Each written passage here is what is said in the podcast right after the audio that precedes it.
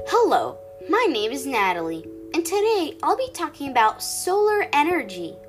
Solar energy is the kind that comes from the sun, which is available anywhere. It is taken and transformed into other forms of energy. The basic free heat energy for households in our everyday lives is called passive solar heating. When solar energy is used in conjunction with other electronic devices, we call it active solar, heat, solar heating. Solar energy is one of the simple kinds of energy to use. It can be applied to houses very often.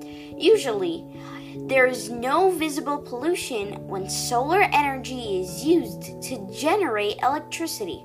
Well, in the meantime, generating electricity might have some problems. The sun is only visible during the daytime, and one once in a while it's cloudy and it could rain, the sky can be blurry. The solar cell to do the process can be quite expensive.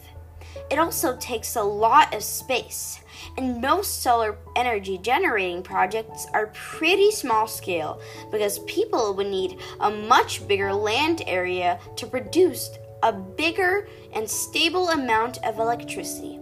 I hope you like learning a bit more about solar energy. See you next time!